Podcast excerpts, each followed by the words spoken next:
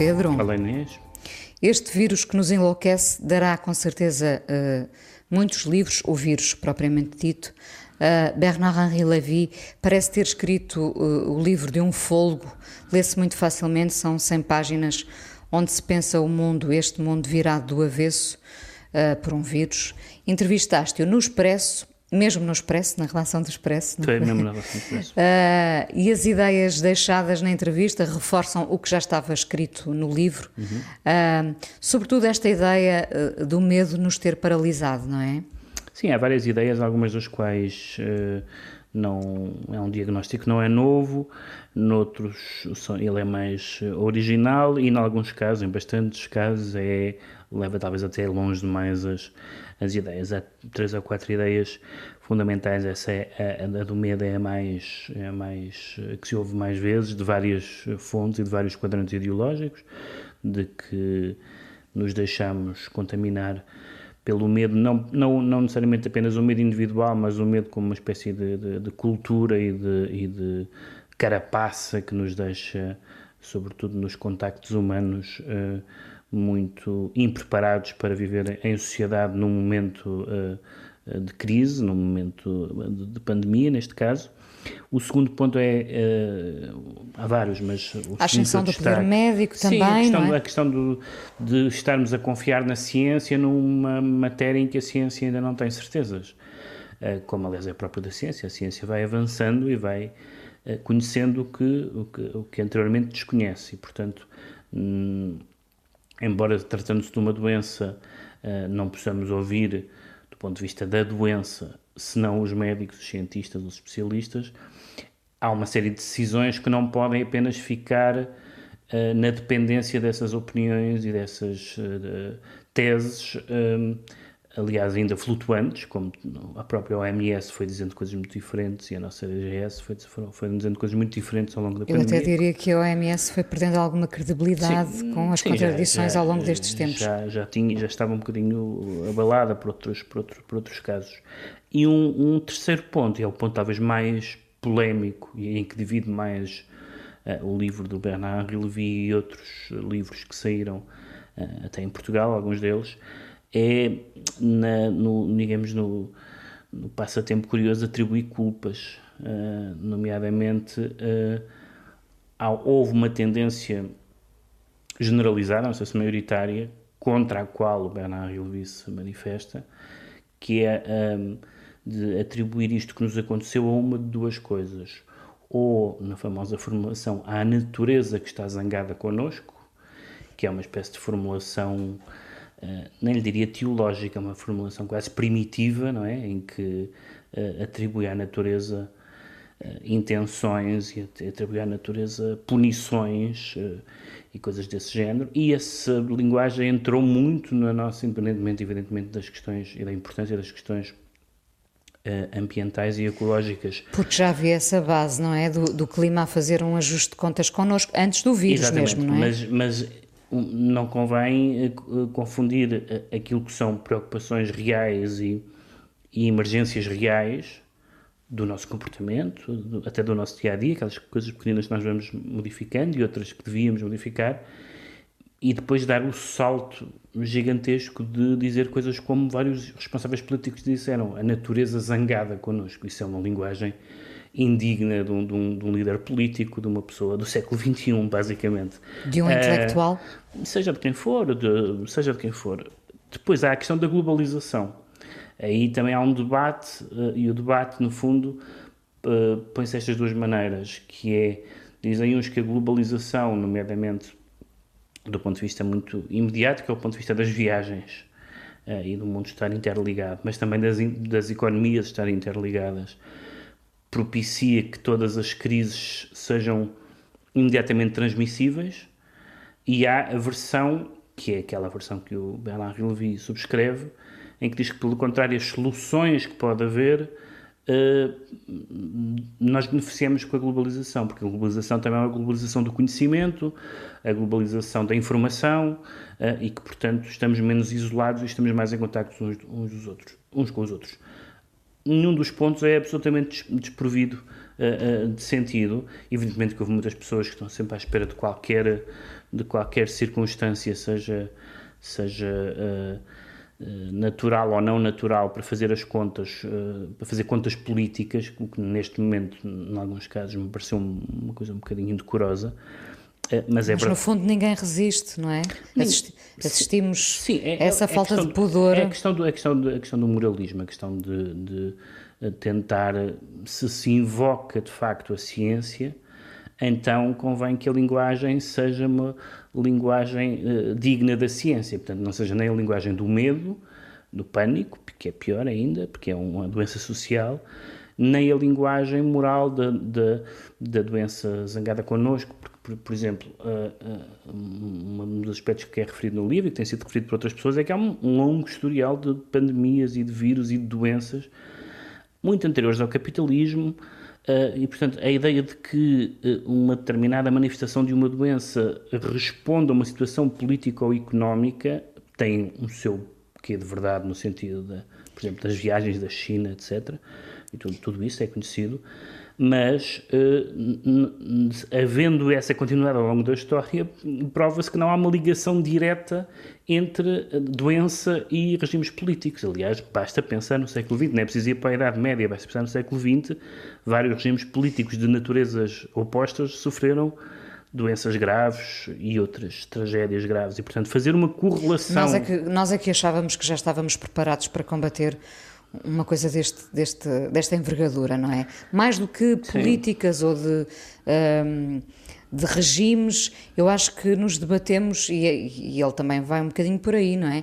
Com uma, uma, uma cultura de excessos, uhum. mais do que a, que a cena propriamente da globalização. Sim. Aliás, ele, ele próprio começa o livro a dizer que estava no Bangladesh e que uhum. esteve na, na, ilha de Lesbos, não é? Sim. Uh, Sim. Enquanto é, mas, mas nós é estamos é, em todo o lado a e, trabalhar. Mas esse é, o, é um, também um ponto, uh, porque falaste disso, é um, é um ponto também que, que eu não tinha referido e que é importante no livro, que é a ideia de que uh, o mundo continuou, ou seja, de que, de que o que estava errado no mundo, uh, e em alguns aspectos são coisas que continuam a estar erradas no mundo, porque o mundo não vai ficar perfeito uh, nos próximos tempos, nem em tempos nenhums, mas muitas das coisas que estavam erradas com, no mundo passaram para notas de rodapé. E ele fala de vários conflitos, fala de várias questões, fala, fala por exemplo, das pessoas que estão a, a morrer, mas não por causa do Covid das outras. Ainda, ainda... Agora Aliás, tivemos estes números sobre a mortalidade em Portugal e a parte pequena que, que a Covid tem nessa. É nesse, pequena, é pequena nesse, face ao número total é, de mortes pequena, em Portugal, é não é? É pequena face ao número total, quer dizer, o número total foi muito maior do que o habitual e a parte da, da pandemia eh, atribuível diretamente, depois há aquela história direta ou indiretamente, é difícil determinar, foi atribuída nomeadamente ao, ao calor, que é evidentemente uma, um fator conhecido, em determinados Ao calor ao facto de termos adiado também? Aí sim. A questão das operações, a questão, evidentemente. Aí sim, da, o medo paralisou-nos a, a, esse nível também. Haver uma prioridade na, na, do ponto de vista hospitalar e, e, e, de tratamento. E, portanto, o livro é um livro que.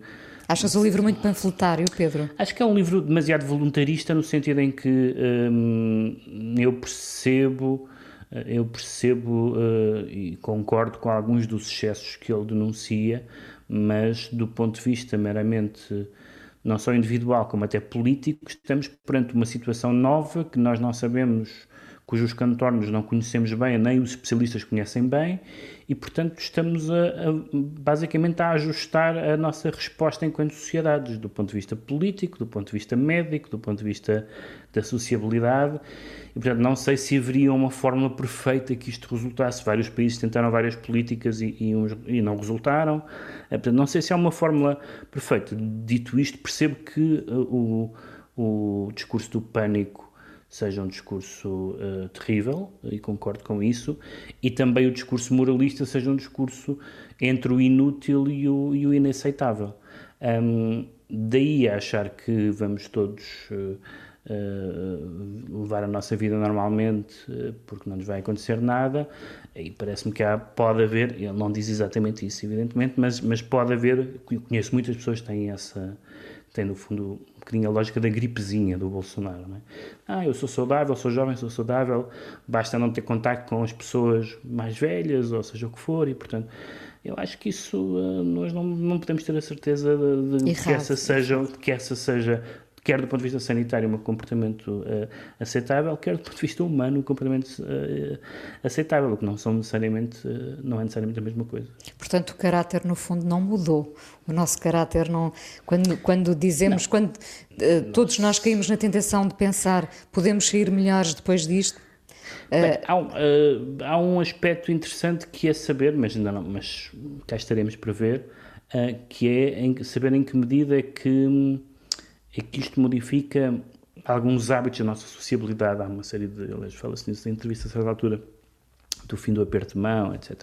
Não sabemos até que ponto uh, certos hábitos, quer esses de sociabilidade normal, quer as questões do teletrabalho e da, e da vida à distância, não sabemos exatamente o que é que veio para ficar ou o que é que não veio para ficar, e daquilo que veio para ficar não sabemos exatamente os seus efeitos. O teletrabalho tem muito mais desvantagens do que parece à primeira vista. A partir das ah, que bom trabalhar de casa, mas, mas tem, enfim, toda a gente sabe essas, a não distinção entre a, a vida privada e a vida ah, Estarmos disponíveis a qualquer trabalho, hora. Exatamente, Sim. tudo isso. E portanto, não sabemos, sabemos que uh, as pessoas acharam que, que uh, e isso aconteceu, que a, que a, que a SIDA ia mudar muito uh, os comportamentos das pessoas e, num certo sentido, isso é verdade, no sentido em que não só apenas os comportamentos dos, dos, das precauções, mas sabemos que, as, que, que houve uma espécie de, de, de, de eh, recuo, sem, que esse recuo sem nenhum critério qualitativo, uma espécie de recuo em termos de, de em, termos de moral sexual, no sentido em que outras gerações eram mais progressistas. Aliás, uma das, em muitas questões nós temos visto, por exemplo, na questão entre as feministas mais velhas e as feministas mais novas, as pessoas da casa dos 60 anos são mais avançadas do que as pessoas na casa dos 20. Isso é curioso. Um, e, portanto, isso... Porque há uma necessidade de afirmação aí, isso é curioso, não é? Porque, nas, porque tem a ver com as circunstâncias, quer dizer, as pessoas que é muito diferente nascer numa sociedade repressiva ou não nascer numa sociedade repressiva. E, portanto, nós vimos, por exemplo, a Catherine Deneuve e a Brigitte Bardot a falar do, do direito a importunar, quando foi a, a versão francesa do Me Too, e as, e as uh, mulheres ativistas e figuras públicas mais novas horrorizadas com, com, com, esse tipo de linguagem. E, portanto, aqui não sabemos o que é que veio para ficar. Alguns aspectos são, sem dúvida, políticos e são, sem dúvida, preocupantes. Outros aspectos uh, são Uh, simplesmente mudanças de hábitos, os nossos hábitos mudaram. Esses já mudaram. Tantas vezes em tantas coisas e é normal que uma, que uma, que uma doença em que está todo o mundo a vivê-lo ao mesmo tempo, isso, isso não, não tínhamos assim desta maneira. Quer dizer, havia a SIDA, mas apesar de tudo, a SIDA, uh, durante um tempo também não sabíamos o que era. Não é a partir de uma certa altura começámos a saber como a controlar, não é? Sim, exatamente. E portanto, uh, mas neste momento, de repente, há uma, enfim, com algumas exceções, mais castigados os países desenvolvidos, também com mais concentração, concentração populacional, com pessoas que viajam mais e tudo isso. Um, mas o que, o, para mim o que, é, o que é importante é, é, não, é não tirar conclusões definitivas, porque não há conclusões definitivas sequer sobre a doença. Certo. Quanto mais conclusões político-filosóficas definitivas, a não ser umas cautelas, algumas das quais o livro uh, uh, indica e, outro, e outras pessoas têm, têm vida, gente das mais várias áreas. O Gigec publicou também um livro de textos sobre enfim, uma, uma área política uh, diferente. O, mundo está apetecível para refletirmos sobre ele, não é? Sim, no aliás, os, tudo... os filósofos, sobretudo os filósofos com uma tentação ou com uma vocação de, de, intervenção pública, neste momento têm, estão, estão, estão a ser ouvidos, estão a ser ouvidos porque, agora não sei se têm Uh, coisas muito definitivas a dizer uh, neste momento. O, o, Bernard-Henri Lévy é muito crítico no livro do, dos médicos, não é? Da maneira como os médicos aparecem quase como superstars aqui uh, não, no não meio desta pandemia. É mais, mais, do que nos médicos, é na, na, na, no lugar em que pusemos os médicos.